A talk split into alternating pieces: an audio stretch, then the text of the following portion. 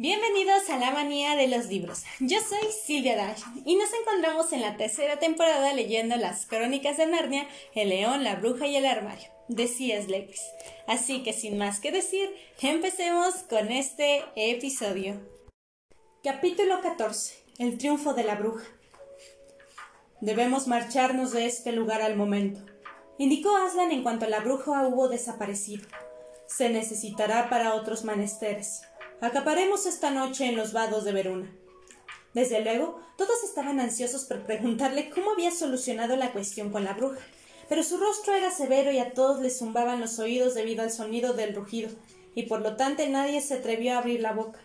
Tras una comida que tuvo lugar al aire libre en lo alto de la colina, pues el sol había adquirido fuerza y secado la hierba, todos estuvieron muy ocupados durante un tiempo desmontando el pabellón y empaquetando las cosas. Antes de las dos de la tarde iniciaron la marcha y partieron en dirección nordeste, andando tranquilamente, pues no tenían que ir muy lejos. Durante la primera parte del viaje, Aslan explicó a Peter su plan de campaña. En cuanto haya puesto fin a sus asuntos en esta parte, dijo, la bruja y su gente se replegarán casi con toda seguridad a su casa y se prepararán para su asedio. Tal vez consigas cortarle la retirada e impedir que llegue allí o tal vez no. A partir de ahí pasó a esbozar dos planes de ataque, uno para combatir a la bruja y los suyos en el bosque y otro para asaltar su castillo. Durante todo ese tiempo aconsejó a Peter cómo llevar a cabo las operaciones, diciendo cosas como debes colocar a tus centauros en tal y tal sitio, o debes enviar exploradores para asegurarte de que ella no haya esto o aquello. Hasta que por fin Peter preguntó Pero, ¿tú estarás ahí, Aslan? No puedo prometerte nada, respondió el león y siguió dando instrucciones al muchacho. Durante la última parte del viaje fueron Susan y Lucy quienes estuvieron más tiempo con él, aunque no habló demasiado y les pareció que estaba triste. No había transcurrido aún la tarde cuando llegaron a un lugar donde el cauce del río se había ensanchado y el río era amplio y poco profundo. Eran los vados de Veruna, y Aslan dio orden de detenerse en aquel lado de las aguas. Pero Peter dijo ¿No sería mejor acampar en el otro extremo por si acaso ella decidiera intentar un ataque nocturno o algo parecido? Aslan, que parecía estar pensando en otra cosa, salió de su ensimismamiento con una sacudida de la magnífica melena y respondió ¿Eh? ¿Qué sucede? Peter volvió a repetirlo. No, dijo el león con voz apagada como si no importara. No, no llevará a cabo un ataque esta noche. Y lanzó un profundo suspiro aunque al poco prosiguió. De todos modos, bien pensada. Así es como deberías pensar en un soldado, aunque en realidad no importa. De modo que empezaron a montar el campamento. El estado de ánimo de Aslan afectó a todo el mundo aquel atardecer. Peter se sentía inquieto también ante la idea de liberar aquella batalla por su cuenta. La noticia de que Aslan podía no estar presente le había producido una gran conmoción.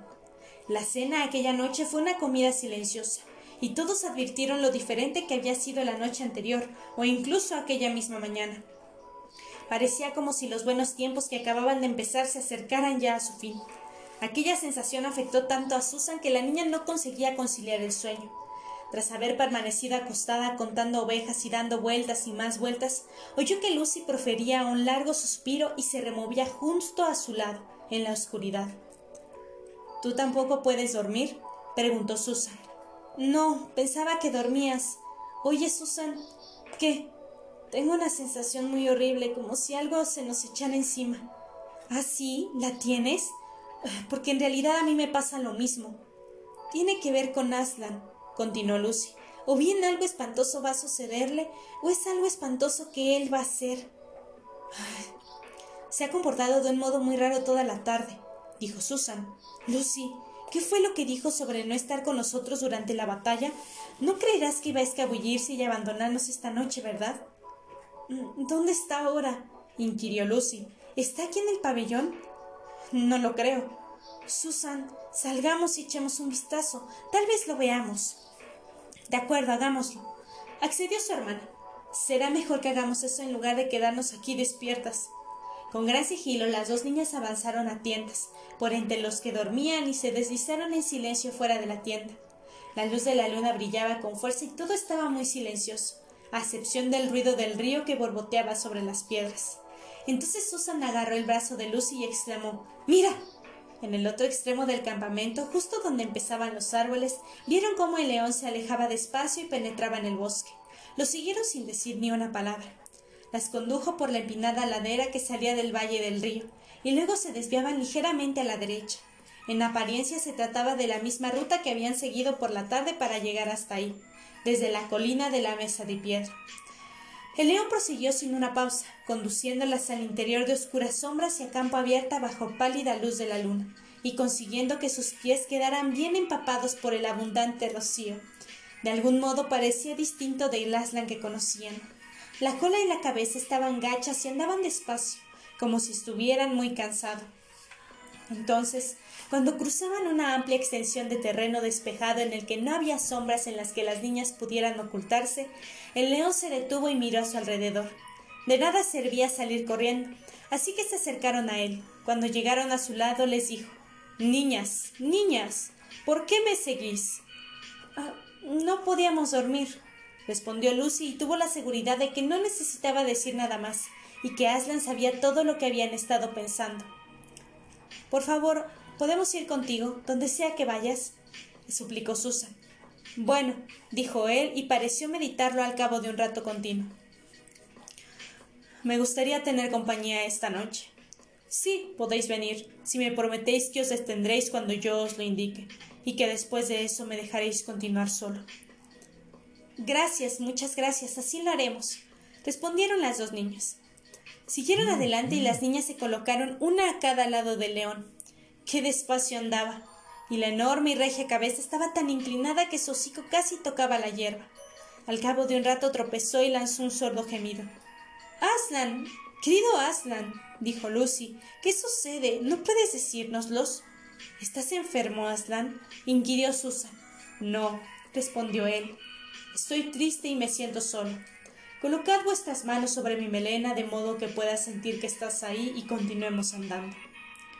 Y de ese modo las niñas hicieron lo que jamás se habrían atrevido a hacer sin su permiso, pero que habían ansiado desde la primera vez que lo vieron.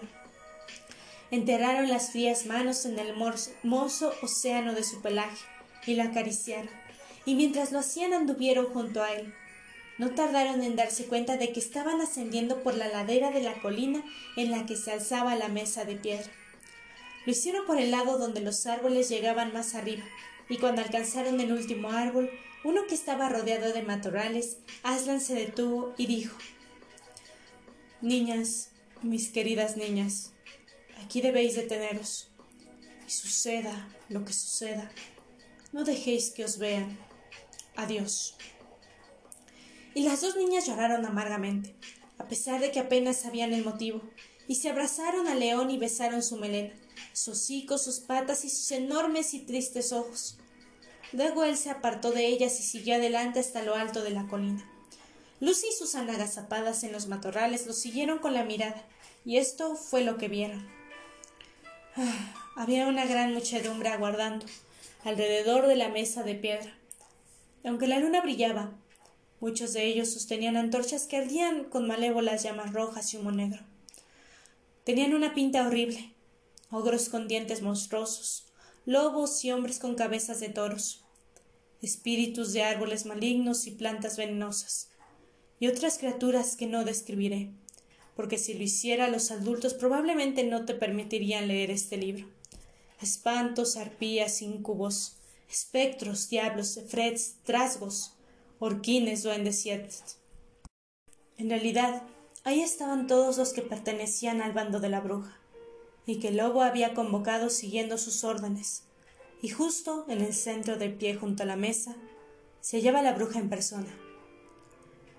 Un aullido y un farfullar, consternado, surgió de las criaturas cuando vieron al gran león que avanzaba despacio hacia ellas, y por un momento incluso la bruja pareció dominada por el temor.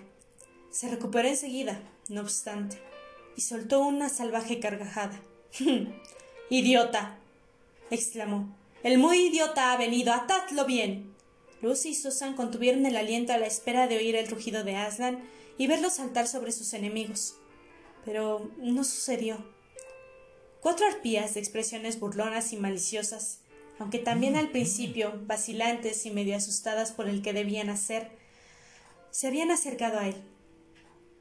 Atadlo, he dicho, repitió la bruja blanca.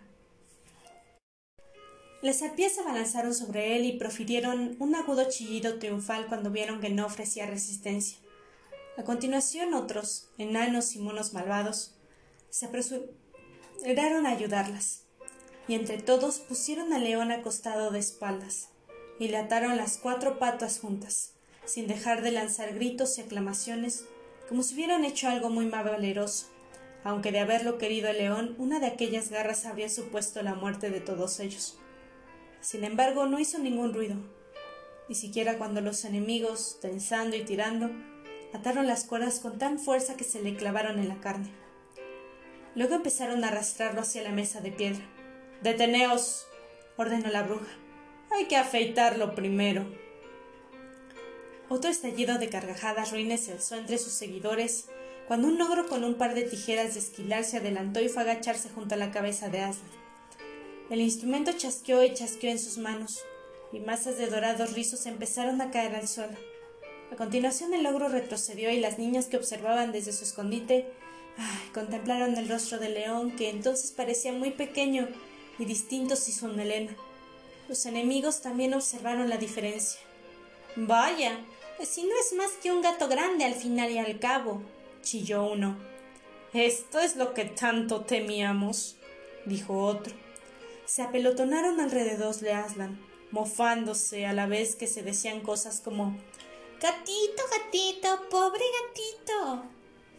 ¿Cuántos ratones has atrapado hoy, gato? ¿Quieres tu platito de leche, mi nino? Pero ¿cómo pueden? Exclamó Lucy con lágrimas corriéndole por las mejillas. Son unas bestias, unos bestias. Pues ahora que había pasado la primera impresión, el rostro esquilado de Aslan les parecía más valiente, más hermoso y más paciente que nunca. Ponedle el bozal, dijo la bruja. Incluso entonces, mientras forcejeaban con su boca para colocarle el bozal, un mordisco de sus fauces les habría costado la mano a dos o tres. Sin embargo, no se movió ni una vez, y aquello pareció enfurecer a la multitud.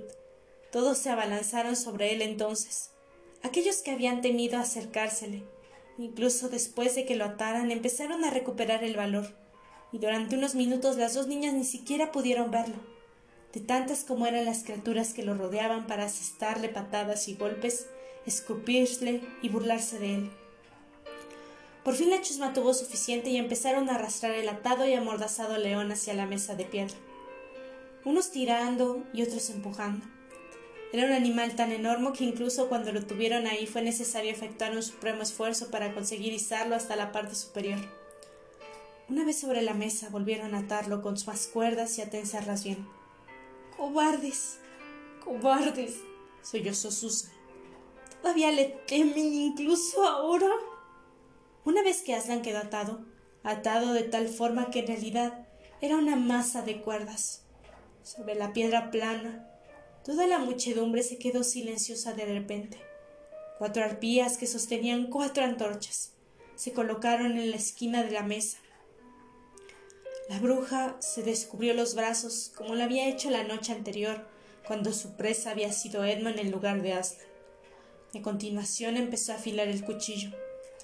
A las niñas les pareció, cuando el destello de las antorchas cayó sobre él, que el cuchillo estaba hecho de piedra, no de acero que tenía una forma extraña y maligna. Por fin la bruja se acercó y fue a colocarse junto a la cabeza de Asa. La mujer tenía el rostro crispado y convulsionado por la ira, mientras que León contemplaba el cielo todavía inmóvil, sin cólera ni temor, tan solo un poco entristecido. Entonces, justo antes de aceptar el golpe, la bruja se inclinó hacia él y dijo con voz estremecida ¿Y ahora? ¿Quién ha ganado, idiota? ¿Creíste que con todo esto salvarías al traidor humano? Ahora te mataría en ti en lugar de a él, tal como pactamos. De modo que la magia insondable quede aplacada. Pero cuando estés muerto, ¿qué me impedirá matarlo también a él? ¿Y quién me lo quitará de las manos entonces? Comprende ahora que me has entregado Narnia para siempre. Has perdido tu propia vida y no has salvado la de él. Sabiendo eso, desespera y muere. Las niñas no vieron el momento en que lo mataba, pues no pudieron soportar contemplarlo y se taparon los ojos. Bueno, este fue el episodio del día de hoy, un poco más fuerte de lo que estamos acostumbrados, en esta saga al menos. Pero díganme, ¿les gustó? Si es así, háganmelo saber en todas mis redes sociales. Recuerden que tengo Instagram, TikTok, Facebook, que pueden encontrar como La Manía de los Libros. Y también pueden seguirme en mi TikTok personal que encuentran como Silvia Raya, donde subo otro tipo de contenido.